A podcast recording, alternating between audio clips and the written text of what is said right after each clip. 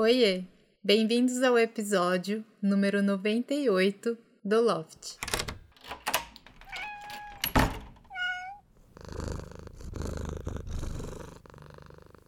É a vez do Nick!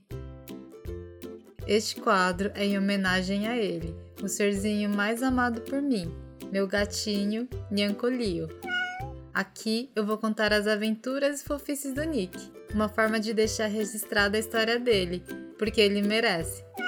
Além disso, toda vez que eu falo do Nick, naturalmente eu já abro um sorriso, e o do Loft é isso, um espaço pra gente ficar mais bem do que mal.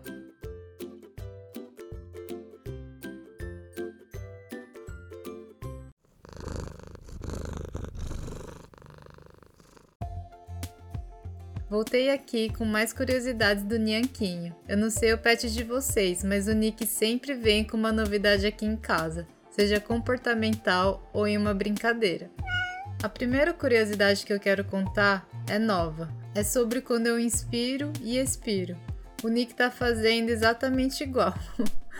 É muito engraçado quando ele faz isso em cima de mim e deitado com a barriguinha para cima. Imagina o Nick dormindo, todo relaxado, fazendo isso com um tom de. Tudo eu nessa casa. pois é.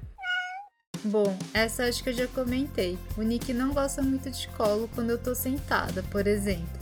Mas ele ama deitar em cima de mim quando eu tô deitada no sofá ou na cama.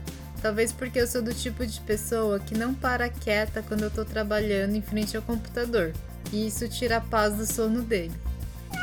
Outra coisa é que o Nick não gosta quando eu ando descalço aqui em casa. Toda vez que eu tô descalço, ele reclama. Só ele pode andar sem chinelinho. Nico também não gosta de coleiras nem roupinhas. Ele se sente desconfortável e sufocado. Que mais? A brincadeira para ele só tem graça se for com alguém. É bem difícil ver ele brincando sozinho. Outra curiosidade é que antes de adotar o Nhanquinho, eu perguntei para a pessoa responsável sobre a sua personalidade, e ela disse que ele era um gato bem inocentinho. O Nick pode ser inocentinho, mas ele é bem espertinho. E por último, toda vez antes de dormir, o Nick espera em sua cestinha enquanto eu vejo o celular na cama. Daí, quando eu paro de mexer no celular, ele vem para dormir comigo. A foto de capa do episódio de hoje é ele esperando pacientemente em sua caminha.